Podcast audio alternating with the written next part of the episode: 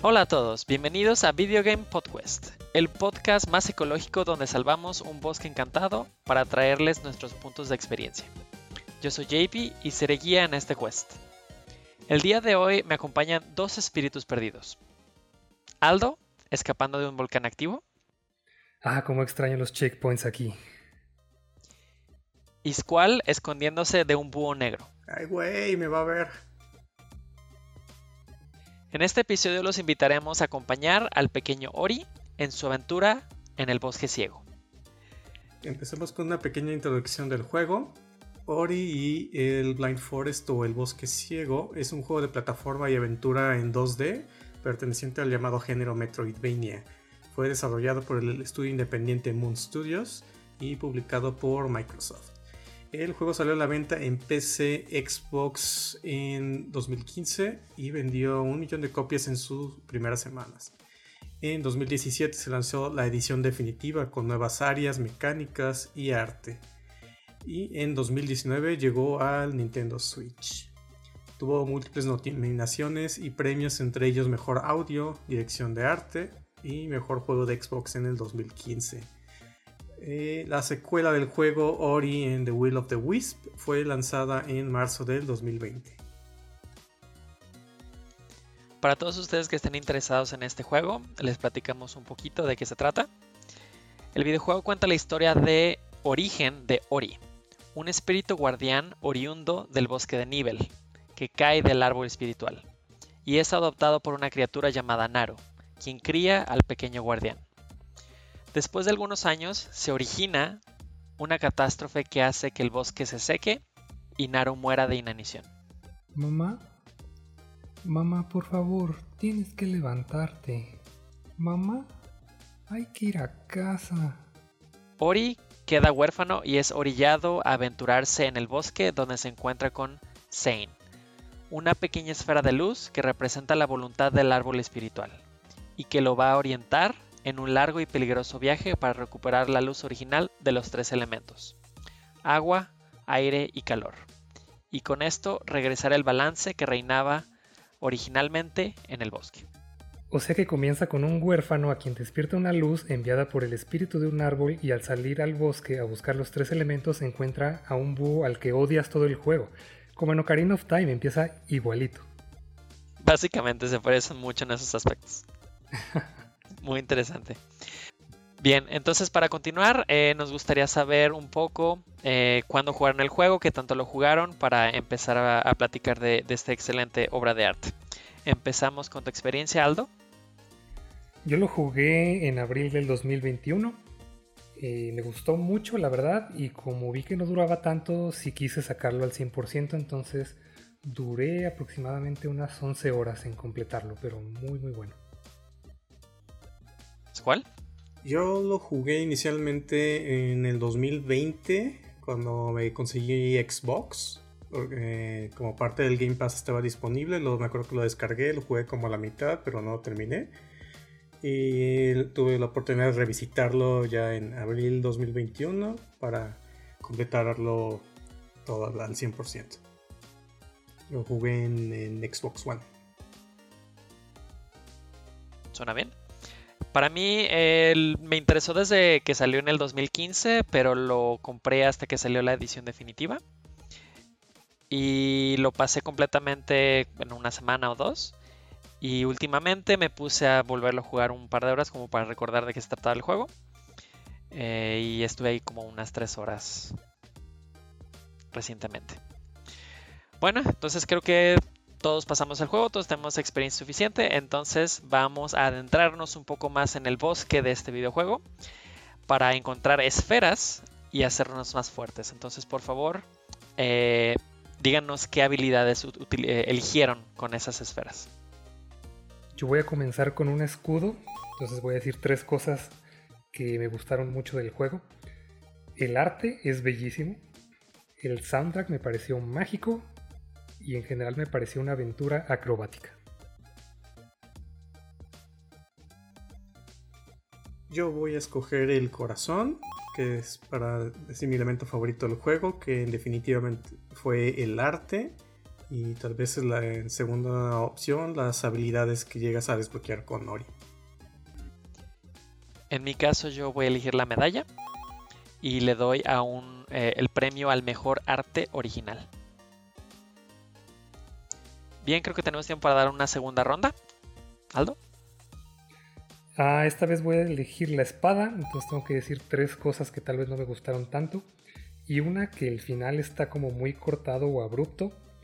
Dos es que tal vez la historia es muy corta. Y tres que el aftergame no ofrece tanto en realidad. Yo voy a escoger la medalla para darle otro premio al juego y sería el premio al intro más triste en un videojuego. Muy cierto, muy similar a una película de Pixar, se podría decir. Bien, en mi caso yo elijo el mapa. Tengo que reducir la trama a tres palabras. Este, y va a sonar un poco raro, pero yo elegí Ori of the Wind, referencia a la película de Hayao Miyazaki podemos platicar de esto un poco más adelante. Mm, ok. Perfecto. Bien, entonces vamos ya a adentrarnos un poquito más a los detalles, empezando eh, por lo que todos pensamos acerca del gameplay, controles y las mecánicas del juego. Yo lo jugué en Switch y lo jugué con el Pro Controller. No me costó eh, mucho trabajo como adaptarme excepto porque tenía mucho rato jugando PlayStation y lo que me pasa muy seguido, que cuando veo en la pantalla de presiona X, me, equivoco, porque todas las consolas lo tienen el X en, un lugar diferente. Y yo decía, pues le estoy picando, ¿por qué no está haciendo lo que me pide? Pero ya me di cuenta de que, ah, sí, claro, en el Switch el X está en otro lugar. Fuera de eso, eh, al principio no comienzas con muchas habilidades, conforme vas progresando te van dando eh, brincos más largos o doble brinco o puedes agarrarte en las paredes y demás.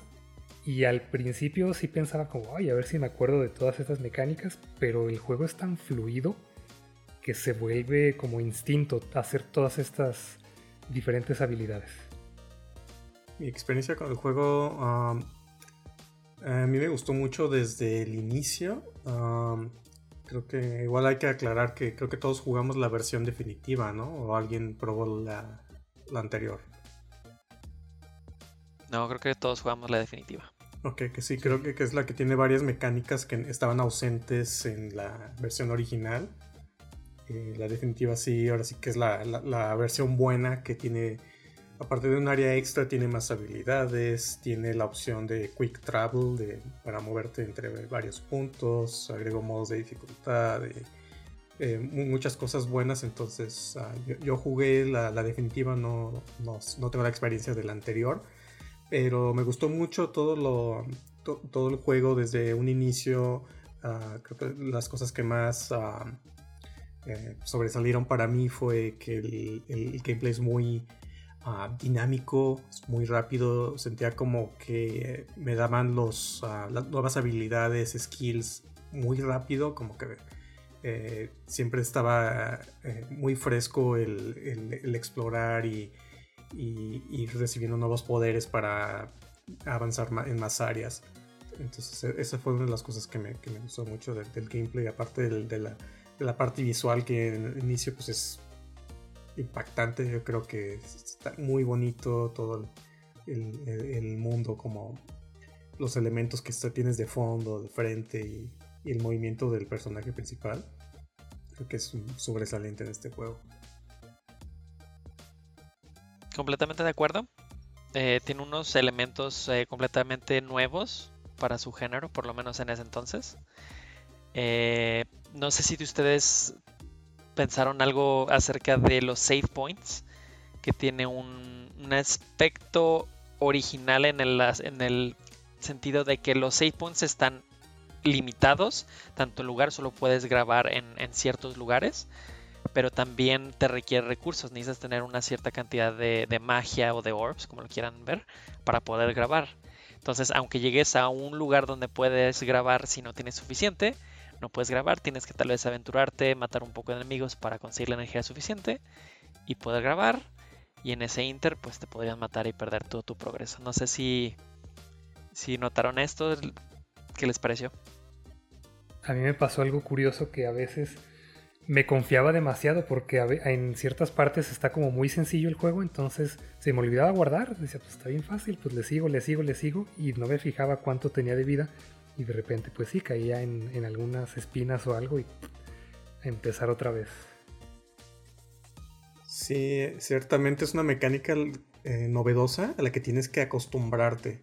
Como a lo mejor de que, eh, como estamos muy acostumbrados a los juegos en los que te vas eh, haciendo checkpoints cada cierto tiempo, cada que pasas ciertas áreas, en este juego tú, tú eres como responsable de estarlos haciendo en, ciertos momentos. Tú decides ahora sí que cuándo, porque como, como dices, es un recurso limitado, no, no, no puedes hacerlos a cada momento.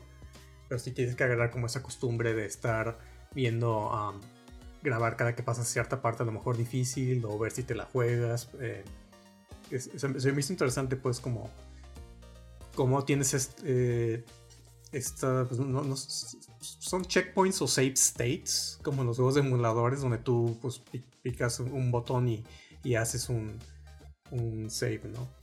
Pero sí, es, eh, de las mecánicas novedosas que, que me llamaron la atención. No, estoy seguro que otro juego hace lo mismo, pero a mí me gustó, nomás es acostumbrarse. Exacto, creo que es algo muy original, muy nuevo que tiene el juego. Y, pues bueno, es importante que manejes bien esos recursos, si no vas a tener que repetir mucho. Y bueno, les recomendamos a, todos los que estén interesados en profundizar un poquito más en este tema. Eh, sacamos un capítulo que está dedicado completamente a save points, formas de grabar y creo que estaría muy interesante que lo escucharan. Bien, eh, también me gustaría preguntarles qué les pareció el mundo, todos los niveles, eh, la forma de explorar en el juego. Creo que es muy, muy interesante, parte importante de este juego. ¿Cómo les fue? El mundo está maravilloso, la verdad. El, arte del juego en general está muy bueno. No, no. Se me olvidó buscar videos de cómo lo hicieron. Pero según yo son elementos 3D pero acomodados en, 2D y parecen como, como pintados con pincel. Está muy colorido, eh, todos los escenarios tienen mucho, mucha vida eh, en el fondo incluso. O sea, casi todo se está moviendo con el viento, que es un elemento muy importante aquí. Y, también los, los, enemigos muy, muy vivos, muy coloridos, eh, las, las, animaciones también muy fluidas en general explorar el mundo sí fue muy, muy agradable.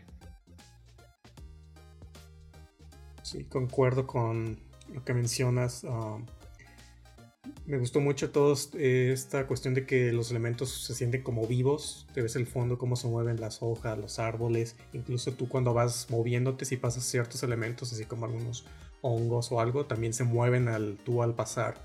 El movimiento del personaje también es muy fluido en, cuando haces una acción de brincar, que aterriza, el doble salto. Eh, me gustó mucho cómo lo, fluido que se ve el, personaje cuando lo estás moviendo a través de los diferentes escenarios.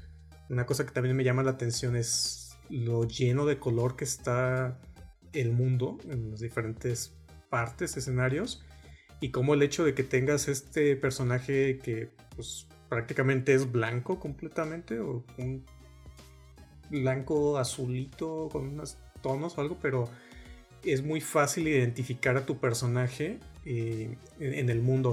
No, no, yo no tuve problemas como que se me perdiera el, personaje eh, en todo el color, todos los elementos que había en la pantalla. Sí me pasó que dejaba a veces de ver elementos del fondo por enfocarme en lo que estaba haciendo, ¿no? en, en el combate, en el moverme como que eh, al inicio te llama mucho la atención, pero después con el juego de repente puedes perder la vista, o sea, acostumbrar tu vista a, todos estos elementos y dejas de apreciarlos. Creo que es como diferente experiencia el tú estarlo jugando a que alguien te esté viendo jugarlo. Como que eh, un tercero te puede detectar o apreciar otras cosas que a lo mejor sí te, a ti sí te pueden pasar. Fíjate que nunca lo, había identificado y sí, precisamente como eres un espíritu del bosque, pues tienes un brillo que te ayuda a ver realmente dónde vas siempre. Nunca te confundes, nunca se pierde la vista de dónde estás. Y creo que eso es, una edición, un, detalle del arte muy muy importante para el juego. Hace que, que es muy fácil de jugar. Incluso hay un nivel específico donde el mismo nivel juega con tus sentidos, pareciendo que estás borracho, que no puedes ver bien. Incluso entonces creo que la forma en la que se combinan los colores, la forma en la que los creadores juegan con los colores de Ori, el protagonista, y, todo lo demás que está pasando el mundo, creo que lo hicieron muy muy bien. El mundo en general está excelente. Y en lo particular también me gustó mucho que puedes explorar absolutamente todo. No te dicen, ah, tienes que ir a tal lado. Este, y, después tienes que regresar a tal lado. Tú simplemente exploras, vas a donde gustes. Y es completamente a tu discreción. Pues sí te dicen en parte. si tienes como indicadores como tu objetivo mayor. O sea, de que ah, tienes que ir al árbol este, pero sí, como dices, sí tienes una libertad a cierto punto de acuerdo a tus habilidades de explorar. Exacto, exacto. Y bueno, sí, creo que tienes razón. Sí, sí tiene unos elementos en donde te van diciendo que esta es la historia, eh, tienes que ir a estos lugares, este es tu objetivo final. Sí te da la libertad, pero creo que lo hace a través de una narrativa muy interesante de, que te va dando pequeños indicios sin, sin forzarte a hacerlo todo en un, en un momento en particular. Entonces no sé qué, piensan de la historia, de la forma en la que cuentan la historia. Pues me pareció, al principio tiene, tiene mucho eh, y es casi, casi solamente visual, porque sí tiene narrativa pero muy, muy corta. Y de hecho no lo noté cuando lo jugué, lo, lo noté hasta mucho después, pero la narrativa del principio es un poema, porque riman las, las frases que va narrando el árbol. Pero sí es más visual al principio y con algunas frases y conforme vas avanzando en la historia, nada más en puntos claves nuevamente hay una o dos frases de narración y si te dicen pues ahorita tienes que irte para acá y hazle como quieras. En la parte de historia creo que hace un muy buen trabajo en contártela sin necesidad de diálogos o, o un lore complicado, textos que encuentres Sí, como dice Aldo, es meramente visual, o sea, a través de algunas secuencias de, del, intro, en, intermedias o al final, donde los mismos personajes a través del diseño, y las expresiones, la combinación de, la música que está eh, tocando en el momento, eh, te logran transmitir la, historia que es, es muy sencilla, no, no hay mucha ah, cosa que, que decir, pero creo que lo logran muy bien a través de esos pequeños elementos que puedes contar la historia sin necesidad de diálogos o un lore intrincado, no te tienen que contar en sí nada de, del trasfondo, simplemente empieza la historia, estos son los eventos que van pasando, y esto pasó así. Pero me gustó también mucho la, cómo juegan con estas diferentes perspectivas, ¿no? De que tú ves al inicio la perspectiva de que eh, que pues, eh, el árbol pierde a Ori en, una noche y que lo está buscando, pero también después te muestra la perspectiva del malo del juego, del, villano, que es el este, Kuro, el búho, que realmente pues no es un... no tenía malas intenciones en sí, pero me gusta mucho cómo estos mismos elementos de no, no, no hay diálogo, nomás ves como lo que pasó, como tú también puedes simpatizar con este otro personaje de lo que sufrió y no nomás con Nori. Claro, que, creo que el intro que da el, prólogo es una forma de narrativa muy muy interesante. Lo hacen a través de un cortometraje muy al estilo de, las películas de Pixar. Así, el, puro prólogo solo podría ser un, cortometraje de ese tipo, pero te dan la introducción al juego, qué es lo que está pasando, y te ponen justo en el inicio del juego y a través de ahí tú mismo vas explorando, tú mismo vas descubriendo poco a poco la historia, qué es lo que sigue, qué, va a pasar después. Eh, y simplemente lo, hacen muy fluido, no, no me sentí como en otros juegos de, de esta misma categoría en donde me falta un poquito de lore, me falta encontrar páginas, me falta leer un poquito más para entender. Eso me gustó mucho, nunca pierdes nada de la historia. Y pues simplemente es una excelente historia, muy simple, pero muy, muy hermosa. Sí, podría ser un, cuento para niños así de 20 páginas, pero no narrado, sino como ilustrado, pues. Sí, fíjate que yo tampoco me, me, di cuenta de que realmente no hay ningún tipo de diálogo, los personajes no hablan. Las únicas palabras que se escuchan es justamente lo que cuenta el árbol. Y, sí, suena a que puede ser un excelente cuento para niños. Muy de acuerdo. Bien, eh, algo también muy importante del juego es la forma en la que se maneja todos los recursos que tú tienes. Eh, la vida, la energía, también empiezas a encontrar unas bolas eh, de energía que, te, que las puedes gastar para comprar nuevas habilidades. Entonces platíquenos cómo, cómo les fue con, estas mecánicas. A mí me pasó algo muy curioso hablando de, de, esto y de la historia, que es que a veces me quejo y a veces me gusta no saber cuándo se va a terminar algo. Porque, por ejemplo, si estás en el cine, no sabes pues cuánto lleva la película o cuánto le falta o no sabes como, ah, mira, ya le faltan cinco minutos, ahorita ya se va a acabar, ahorita va a ser como lo último, último. Y aquí yo no supe cuándo ya se iba a acabar, entonces a mí me, me gustan en varios juegos como ahora sí terminar de explorar todo para precisamente agarrar todos los power-ups que me hicieron falta antes de la batalla final o de la escena final. Y como aquí yo no estaba seguro de así de que ya se va a acabar en este momento, pues seguí, seguí, seguí, ¡pum! se acabó. Y hasta después dije, bueno, ahora sí voy a explorar, a completar eh, al, al 100%. Entonces me costó mucho trabajo pasar la última parte porque me faltaba mucha vida y mucha energía. Pero pues ya una vez que lo terminé dije, bueno, pues para terminar de explorar y para terminarlo al 100% ya me puse a buscar estos objetos. A mí me gustó mucho la experiencia y las cosas que hace el juego con uh, cómo, te deja manejar um, eh, o que tú decidas qué habilidades quieres comprar primero y o cuáles uh, priorizar. En caso yo, um, yo conseguí primero las habilidades que eran uh, como la línea esta verde, que eran de, exploración, para que aparecieran, eh, bueno, creo que conseguí unos, unos upgrades primero para los elementos en el mapa para poder verlos y después me enfoqué mucho en las habilidades para conseguir el triple salto, el, dash, y, eh, las de la derecha. Y las, del, eh, las de combate como que las dejaba intermedia, a veces nomás para subir un poquito el daño.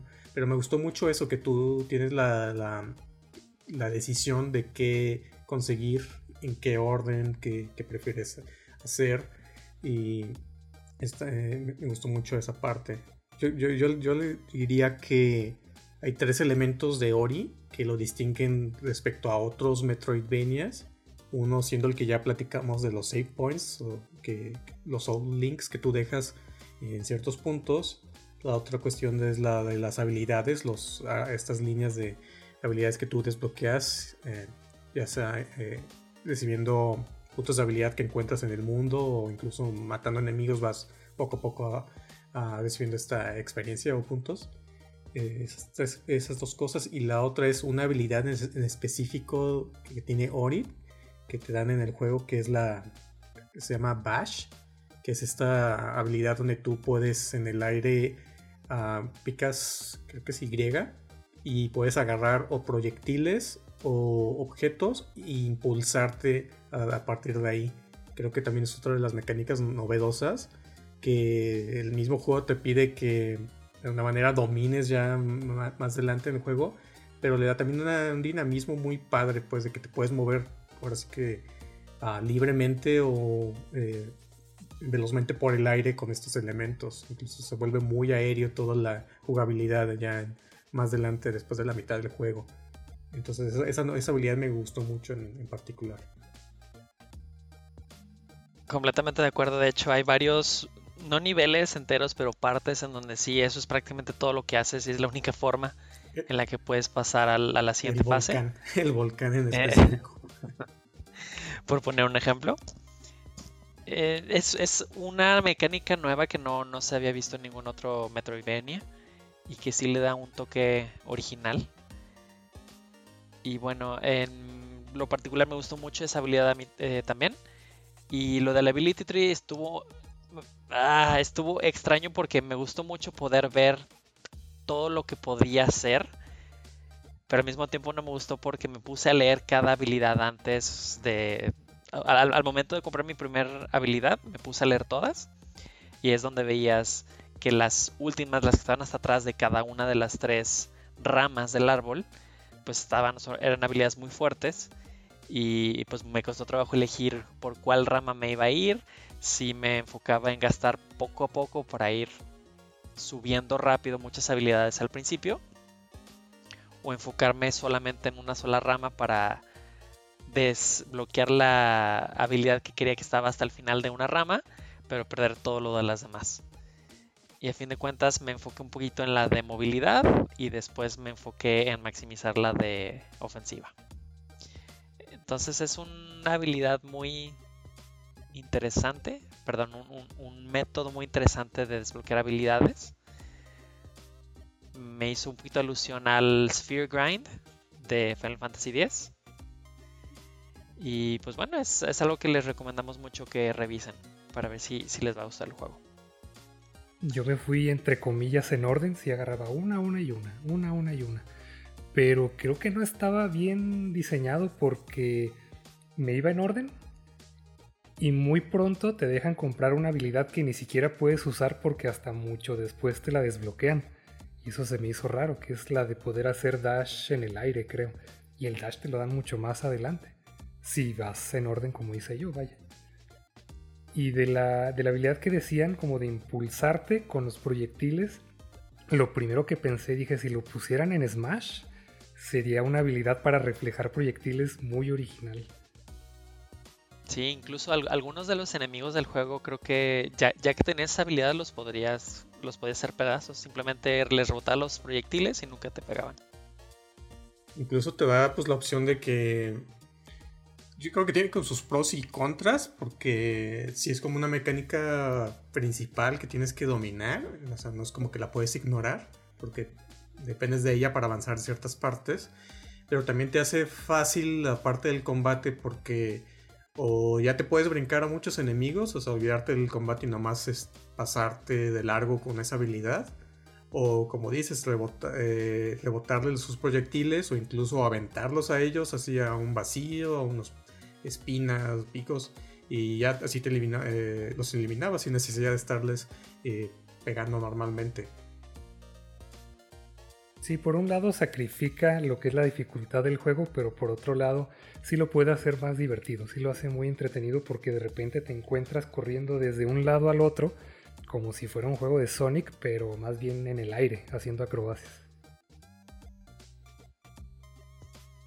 Claro, a mí en particular esa parte me costó mucho trabajo, sobre todo con eh, cuando están unos enemigos que son como unos búhos pequeños, en partes donde justamente tienes que hacer acrobacias y ellos te empiezan a seguir y si te pegan obviamente ya no puedes usar habilidades y te caes tienes que empezar desde cero. ¿A ustedes les costó esto trabajo o algún otro enemigo que les haya costado trabajo? Creo que enemigos no, más bien las, las secuencias de, escape, que son bastante largas y, no te dejan guardar porque te viene persiguiendo ya sea agua, fuego. Eh, pero no, creo que con enemigos no, no hubo gran problema. Y no sé si, pues me imagino que no, no ha de diferir mucho las versiones, este, yo lo jugué en Switch, pero el botón para hacer esta, esta maniobra de, de lanzarte tocando un enemigo, podías dejar presionar el botón y automáticamente lo tomaba cuando ya estaba un enemigo cerca. Yo hacía eso.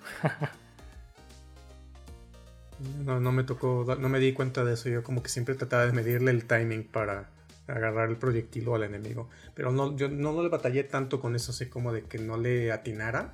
Siento como que tienes buen margen de error, o sea, un área amplia en la que puedes presionar el botón y, va a activar esta habilidad. Y es bueno que, hace este como que te para el tiempo, ¿no?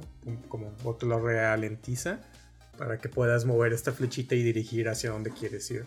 Creo que esa mecánica hay que acostumbrarse. A lo mejor a algunas personas les va a dificultad por la cuestión de que tienes que mentalizarte de que ah, para un lado voy a salir disparado yo y para el otro lado va a salir el proyectil. y en algunos lados te puede, eh, si, no, si no ubicas bien como esas direcciones, puedes terminar ah, impactándote o aventándote a ti a, espinas o al vacío o a otro lado o a la lava. Y eh, eh, entonces sí tienes como que mentalizarte pues o pensarle poquito, aquí yo voy para acá, el proyectil para acá.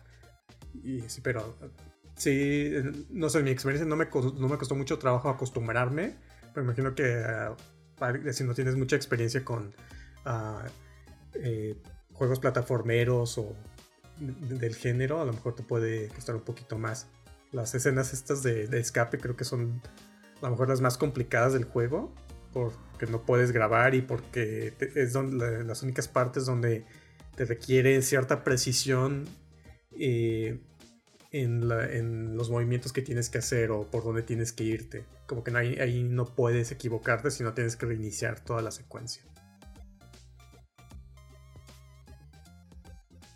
Sí, completamente de acuerdo. Creo que más que los enemigos, lo más difícil eran justamente esas secuencias.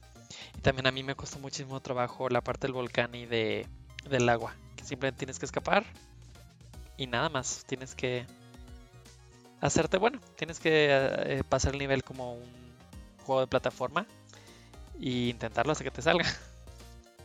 Yo con los enemigos tengo mi queja, o más mi observación de que yo sentí que eran muy poca variedad. Eh, a mí me costó, o sea, nomás era como los gusanitos estos que te avientan proyectiles que eh, a veces son agujas y a veces son como cosillas que se quedan pegadas. Tienes los pájaros, las ranas estas que brincan, los pescados. O sea, se me hizo como que tenía muy poquita variedad o como que se repetían. Y, em, también a mí, a mí me costaba trabajo como distinguirles los rasgos. O sea, como que yo siempre los veía como una masa de. que yo sabía que era un enemigo, pero era como una masa de cosas que me distinguía. Este es como un gusano, este es como una araña, el sapo nunca le llevé como que bien forma. Entonces, no sé si era, si soy yo, pues mis ojos que no los distinguía bien o era cuestión del diseño como que no estaba muy bien definido las facciones de, los enemigos.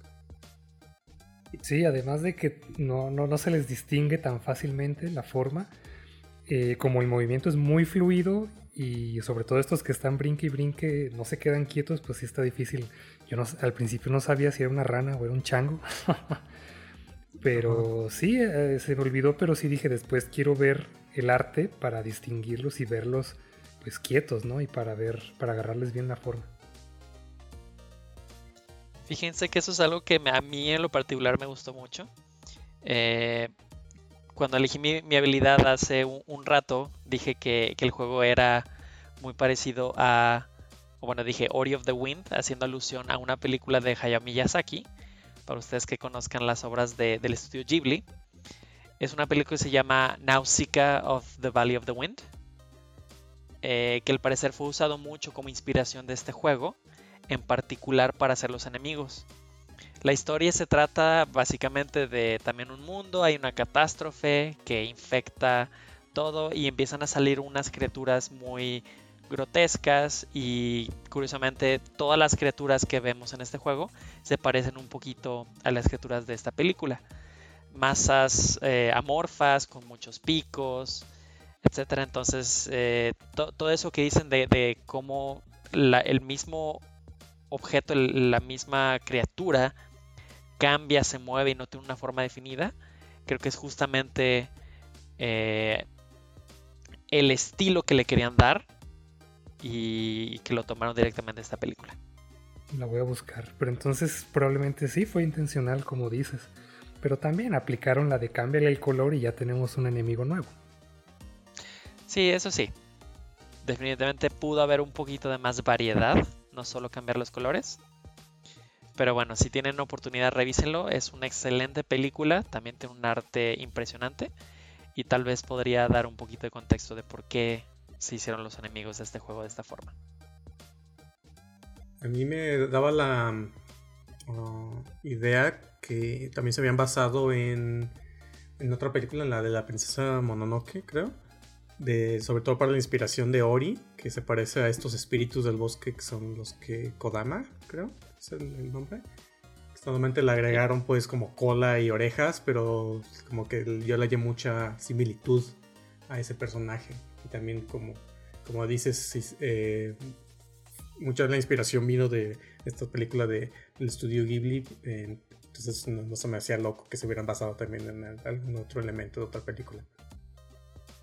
Bien, creo que es el momento perfecto para tomarnos un pequeño descanso y hacer un minijuego. Es simplemente varias preguntas trivias para, para ver si ustedes la pueden contestar y dar un poquito de datos curiosos acerca del juego.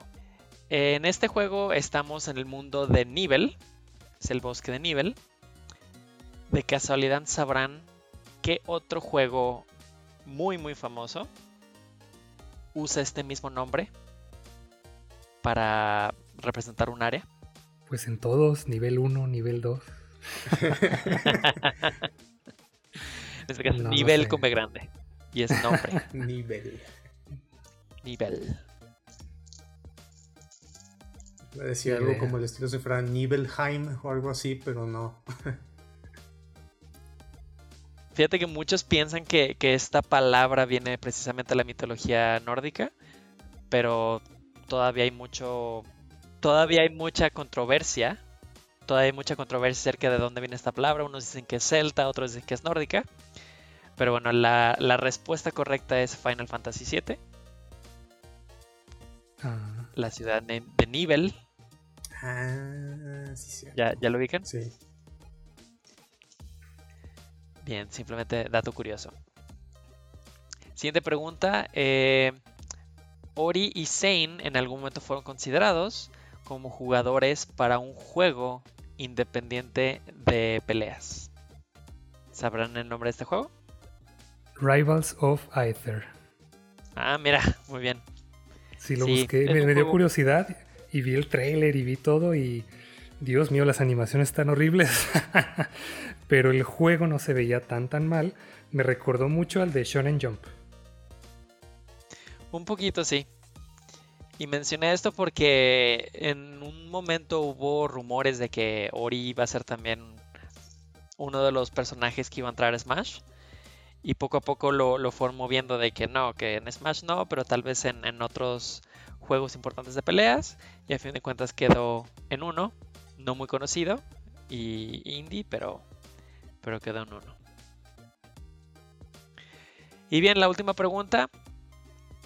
Eh, la mayoría de los nombres de los personajes de este juego están inspirados en, en un idioma en particular.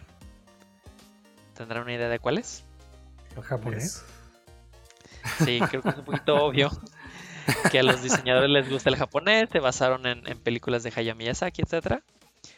Eh, el búho negro, que es el villano principal del juego, se llama Kuro, que significa negro en inglés. ¿Sabrán los otros dos qué significan? Shiroi es blanco. Shiroi es blanco, correcto. ¿Y cuál otro? Gumo, el personaje amigo de Ori. Ah, la araña. Exactamente, se mueve como araña. Gumo significa araña. Y el que a mí más me impresionó, Zane. Ese sí no sé. Ay, no, ni idea. ¿Sensei? no sé si conozcan a Seiya, ¿saben lo que significa Seiya? ¿Seiya? O, el, el Sei de Seiya. Bueno, en, teoría Sein viene de dos kanjis, uno que significa sagrado, que pues obviamente es parte del árbol eh, sagrado, y el otro es sonido. Entonces es un sonido sagrado y creo que hace match perfecto con, con lo que hace. Es como Navi para Zelda, es tu pequeña voz guardián que te va guiando y te va ayudando en tu aventura. Entonces es el sonido sagrado de, Ori. Mm. De la araña tenía, tenía mis dudas, pero eh, creo que los, los primeros enemigos que te encuentras precisamente en Zelda Ocarina of Time, en el árbol también creo que se llaman igual Gomu, las arañas. Sí, Gumo o Kumo, todos hacen Ah, una de esas dos cosas. Sí. Ah, con razón, eso explica muchas cosas. Bien, pues un poquito de, hechos interesantes. Y regresamos a platicar un poquito del juego. Eh, ¿Qué les pareció la música? Maravillosa. Sí. El soundtrack, este, la orquestal está relajante, sí, pero al mismo tiempo sí lo eh, asocio con aventura y, sí me da esta sensación de que es un bosque mágico. A mí me llamó la atención que el compositor del juego es relativamente una persona nueva. Que, o sea, no lo pensarías escuchando la música del juego. Dices, ah, qué, bien hecha está eh, el tema principal y todo, cómo lo manejan en, en, todo el juego. Diferentes escenarios, diferentes partes que pasan. Y el compositor es relativamente nuevo. se ha hecho, hizo como composiciones para otras. Ah, películas o algo, pero en juegos hizo como el soundtrack de Ark, creo. pero este es como su, uno de sus trabajos más fuertes. Creo que lo, está impulsando bastante. Hizo también ya el, soundtrack para la, continuación. Creo que está involucrado para hacer el soundtrack también de, Halo Infinite. Pero eh, a mí me gustó mucho. También está muy eh, bonito, tranquilo. Así me imagino escuchándolo como para trabajar incluso. Y muy bien eh, ejecutado como cuando hay partes de narrativa, cuando es algo de, de, transición en dos mundos. muy bien hecho cuando en las escenas de, de escape. Sobre todo también el, final, la, canción final me gustó mucho. Sí, creo que es de lo mejor que tiene este juego. De hecho, de, de la mayoría de los premios a los que fue nominado y, de los que ganó, precisamente la composición musical y el diseño de sonido fueron de los más importantes. Y bueno, yo no sabía de, que era de un compositor relativamente nuevo. Se ve, o más bien se escucha, que es un trabajo de alguien que sí le sabe, de alguien que ya tiene experiencia. Y bueno, a mí me, encantó, definitivamente te mete más al juego. Y en lo personal me gustó tanto que terminé comprando el soundtrack y lo utilizo. Tengo una lista que generalmente uso cuando, no sé, estoy muy enojado y necesito calmarme un poquito. Pongo esa lista y, muchas de esas canciones son, vienen de Ori. Y la verdad es que ayudan muchísimo, muchísimo a tranquilizarte, pensar que estás en un bosque, todo tranquilo. Lo recomiendo mucho. Ahora no vino el de los viniles. Es lo que te iba a decir. ¿También te compraste el vinil? Me pregunto si hay un vinil parecido de Ori. Habrá que investigar. Se lo regalamos a JD de cumpleaños. Bien, eh, yo lo jugué en Steam este juego cuando todavía no estaba muy bien definidos los logros para, la eh, versión definitiva. No sé si ustedes que lo jugaron para PlayStation no está en PlayStation, pero. Así que yo creo que no. no, perdón. Switch, Xbox, computadora. Si tuvieron logros, si algún trofeo que hayan jugado, logrado. Pues yo lo jugué en Switch y no tiene trofeos Switch, pero sí tiene una lista como de logros. Y la verdad nunca hubo necesidad de meterse a verla porque se completa fácil. Realmente terminando el juego y explorando todo, ya se completa por completo. Yo te puedo hablar del lado de Xbox. Ahí sí tiene logros. Son 57 logros en total. Son como 1250 puntos. Ah, y como dice Aldo, eh, yo también eh, yo saqué prácticamente 52 de los logros, creo, al terminar el juego en unas 10 horas.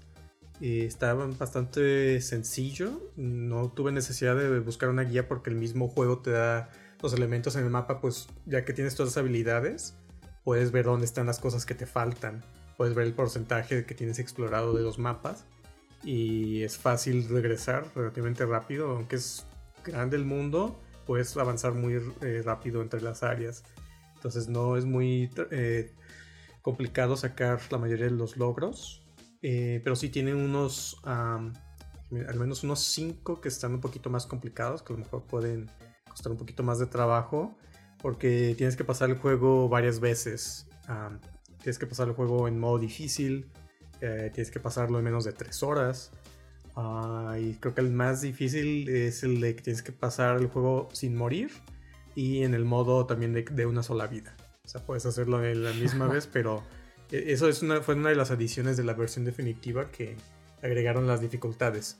En el inicio era solamente la, una normal, pero con la definitiva agregaron dificultad fácil y dificultad de una sola vida.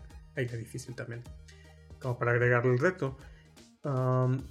esos son los que me faltan, de, hecho. Ya conseguí los demás en alrededor de 10 horas. Y bastante disfrutable, a mí, a mí me gustó, pero fuera de, eso, ya que tienes pues todas las cosas en el mundo, ya no hay prácticamente nada que hacer. Mm, más bien el juego te incentiva a que lo vuelvas a intentar, a lo mejor sin morir o más rápido. De hecho, creo que hay mucha comunidad que hace como speedruns. ya, ya sea que quieras hacer un speedrun de haber pasado en poco tiempo o conseguir todo en poco tiempo. Creo que el récord ahorita de speedrun usando unos glitches es como de 13 minutos. Pero el juego en sí no es muy complicado pasarlo en menos de 3 horas. Como creo que el, récord de ah, sin glitches es como alrededor de una hora. Yo sí le voy a dar. Pásalo en 3 horas sin morirte y sacas 3 trofeos de golpe en una sentada. Ándale, así de fácil. Yo sí le voy a intentar el, el, mod, el pasarlo en menos de 3 horas. Pero el de sin morir, no. Eh, no estoy seguro porque, sobre todo, lo que me hace pensar son las, las partes estas de, de, Los escapes. Los escapes, ajá. Porque es muy fácil equivocarte. Y entonces, no sé si me anime porque me dado mucha frustración ya estar al final, en la última parte, que literal es la secuencia final del juego y que te mueras ahí para tener que reempezar todo.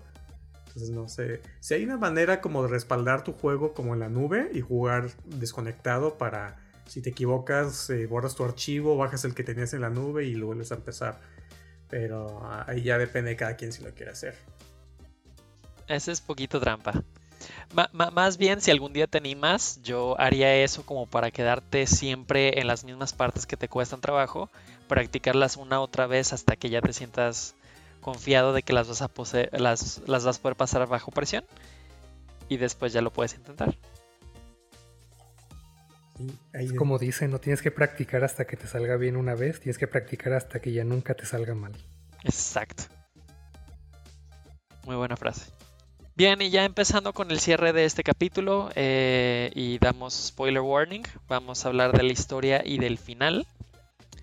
No sé si hay algo memorable que quieran comentar todos se mueren. No es cierto. Sí, de hecho. o, sea, Ori se muere al inicio. El árbol también se muere en algún punto. Se muere también esta Naru y el búho. y, los hijos del búho. O sea, literal todo el mundo se muere en este juego y revive. Bueno, no todos reviven, pero.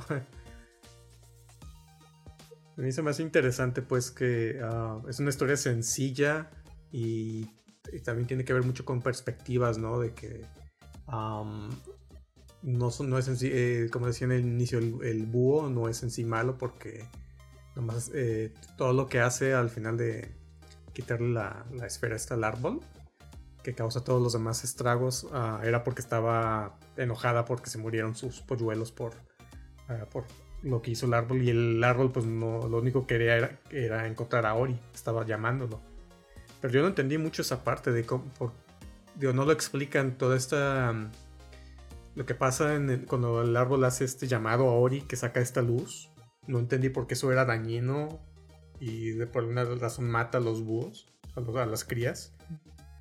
No, pues así es y ya. Ajá, sí, es como que no lo explican, nomás es como que se, mueren por eso, pero aparentemente en ese momento no le hace nada al búho. Pero al final, cuando regresa la esfera al árbol, sí se muere ahí como, como, ok, nomás es como una de esas top cosas que tienes que asumir que, ah, sí, pues se mueren porque sí. Pues, sí, no, nunca lo explican directamente, pero medio te hacen saber que, bueno, pues son unos búhos, criaturas de oscuridad, y que esa luz es dañina para ellos. Y cuando el árbol, sin ningún tipo de malicia ni nada, busca a Ori y saca la luz, sin querer daña también a, a Kuro. Sí, de, de, hecho sí creo que le, le deja heridas y todo. Pero para criaturas tan vulnerables como los polluelos de, de Kuro, pues sí terminan falleciendo. Ni aguanta nada. Hasta ahorita estaba pensando que tal vez, tal vez los de The Last of Us 2 vieron esto y dijeron, hmm, vamos a hacer algo similar. Vamos a mostrar una parte de la historia y después mostramos la otra parte de la historia. Para que veas ambos lados y ya sientas empatía. Sí, creo que es algo que se ha utilizado en libros y en otras películas. Desde un inicio haces reportas, eh, te gusta un personaje y empiezas a odiar otro y te ciclas en que esa es la verdad infinita, te quedas en esa perspectiva y ya que te empiezan a contar el otro lado de la historia, hasta te hace sentir mal de que viste a esa otra persona como malo o de que tenías prejuicios. Creo que es algo muy muy interesante que trae este juego. Lo utilizan de una manera muy muy buena y, realmente te ponen a pensar al final del juego si realmente tus prejuicios, tu perspectiva inicial estaba bien. Sí, es que tal vez llegamos ya con la idea de que ah, es el protagonista y protagonista significa bueno, pero no, o sea, el protagonista es al que seguimos. Es el principal de la historia, pero no necesariamente tiene que ser el bueno de la historia. Y sobre todo porque Ori es de la luz, Kuro es de la oscuridad, bueno, malo. Aún hacen énfasis en eso aún más. Sí. Sí. Una de las cosas que mencionaban era de que los diseñadores se guiaron en trabajos como El Rey León y El Gigante de Hierro, para la historia, ¿no? No sé si qué otros elementos hayan encontrado ahí. Aparte, también aparte de la inspiración de las películas del estudio Ghibli. Yo nunca he visto El Gigante de Hierro. Muy mal. Pero de las otras, pues sí. Luego la busco. Sí. Pero también es una historia que al final se sacrifica, ¿no? el gigante de hierro para. Sí. Ah, gracias. Gracias. Nosotros dijimos que iba a haber spoilers, no dijimos de qué. ¿No pusiste atención a lo que dijo JP de spoilers o qué? no, sí, sí sabía eso, pues, pero no, no lo he visto. Sí, yo tampoco la he visto, pero solamente es eso, o sea. o sea, pero sí, sí logro detectar ese, ese elemento en, el, ah, en la historia, supongo que al final de, que, o sea, tú estás eh, acusando de malo al, búho, pero pues, tiene sus razones, ¿no? Entonces es como que puedes simpatizar con él y al final aprecias el sacrificio que hace para regresar todo. Eh, y pues obviamente la, parte triste del Rey León, ¿no? sí. Claro. Bien, eh, creo que también es importante hablar un poquito del futuro de este juego que normalmente pensamos y ahí platicamos de qué pasaría si hubiera una secuela, si hay una precuela, si, si dejaron algo abierto del juego para hacer esto. Y bueno, en este momento ya hay una secuela del juego. Eh, según tengo entendido, ninguno de los tres lo hemos jugado, ¿cierto? Cierto. Correcto. Ok, bien. Entonces, aprovechando que nadie ha visto, nadie sabe nada de ese nuevo juego, ¿qué piensan que podrían hacer con, con esta secuela? Vi trailers, ya, ya vi más o menos de qué va. sí, yo también ya había visto como los trailers antes de terminar el juego. Y yo ya había visto que, hay un búho acompañando a Ori. Y después de, terminar el juego es como, ah, pues es el hijo de, de Kuro, ¿no? Y ahora ya es tu, tu compañero. Digo, no sé qué tanto le, han de haber dicho al, niño de, de, qué le pasó a su mamá o de cómo fluye la historia, pero me hace como una continuación natural. Digo, no, no, no, conozco la trama de qué es lo que está pasando ahora en el, en el bosque, pero me llama la atención que ahora ya hay jefes en, en el juego, que era algo que sentía que, en este juego pues no, prácticamente no tiene. Digo, corrígeme si me equivoco, pero no tienes batallas contra jefes. Tienes, creo que hay unas batallas contra unos enemigos que salen como de la tierra, pero no, no los sentí en sí como jefes que creo que en la secuela sí hay varios ah, enemigos así fuertes. Sí, creo que ningún enemigo es un jefe jefe, son simplemente enemigos un poquito más grandes o más difíciles. Pero sí, jefe, jefe, jefe, creo que no hubo. Pues la ventaja de que no hablan es que no tienen que tener esa plática incómoda con el búho bebé. Cierto. Pero bueno, de cierta forma sí se comunicaban. Naru le empezaba a decir cosas y le enseñaba cosas a Ori. No sé si pueden hacerlo con, el búho. Exacto. Cierto, y pintan también. Las pinturas, sí. Pero bueno, creo que al final de, este juego sí te dan a entender de que bueno, se quedan con el, último huevo de Kuro y, probablemente en el futuro podría haber una, una cría. Lo que a mí me interesa ver es cuál es la dinámica, cuál es la historia que va a tomar este nuevo juego. Porque en teoría cuando termines el juego ya está el bosque eh, balanceado, ya recuperaste los elementos, ya todo se está empezando a recuperar. Entonces, ¿cuál, ¿cuál sería la trama para esta secuela? Yo la verdad no sé, no sé si tú Aldo hayas visto en el trailer. Ah, es que también leí un poco, ¿no? No vi exactamente qué, pero nuevamente es, algo muy similar a salvar un bosque, es como salvar un entorno, pero no me acuerdo si vi Ayudar a la recuperación del bosque, supongo. Se va con Greenpeace a replantar árboles, no sé. pues sí, pues sí. Bien, pues hemos llegado a la parte final de, este episodio. Eh, no sé si vamos uno por uno, dando pensamientos finales y después dándole una calificación del 1 al 5. Eh, bueno, yo voy a, mencionar también unos easter eggs que encontré. Bueno, no los encontré yo, alguien los encontró y yo vi el video del que los encontró, entonces aquí les comento. En un árbol eh, parece que uno de los desarrolladores puso así como si lo hubiera tallado con, con una navaja o algo, el típico de poner las iniciales y un corazón, que puso la, suya y la de su esposa. Eh, más adelante, en una de las de estas como paredes falsas, donde puedes entrar a encontrar de estas eh, estos círculos que te dan más vida, se puede ver como el personaje de Meat Boy, el protagonista, está ahí como en el piso. También con esta dinámica con la que puedes aventar a los enemigos. Hay uno en específico que si lo avientas de un precipicio hace el muy famoso en las películas Wilhelm Scream. También en un árbol hay una trifuerza. Eh, en una parte de bajo el agua hay un tubo de Mario. Y finalmente hay, hay unos códigos que puedes meter uno para teletransportarte a ciertos lugares, otro para que el dash que hace Ori tenga como un arco iris, que supongo que es una referencia a Rainbow Dash. Y finalmente, también si pones una secuencia, puedes cambiarle el color a Ori. Wow, yo no encontré ni uno de esos easter eggs. Yo tampoco. a mí me dio curiosidad de investigar, entonces vi videos y dije, no, tampoco los vi, pues, pero o sí son bastantes. Está interesante poder encontrar esas cosas mientras vas explorando. Pero es que sí hay unas que las ponen muy ocultas. Sí, tienes que poner mucha, mucha atención. Y como decía Escuela hace rato, que el, juego de repente es tan acelerado que no vas poniendo atención a todo lo que pasa en el fondo, sino como que vas corriendo, brincando y tratando de no chocar con estos enemigos. Um, pensamientos finales. Creo que Ori es un muy buen juego. Um, la duración me parece bastante buena. Es como. Eh, es, corto, pero se me hace que fluye muy bien, que tiene suficientes áreas, eh, habilidades.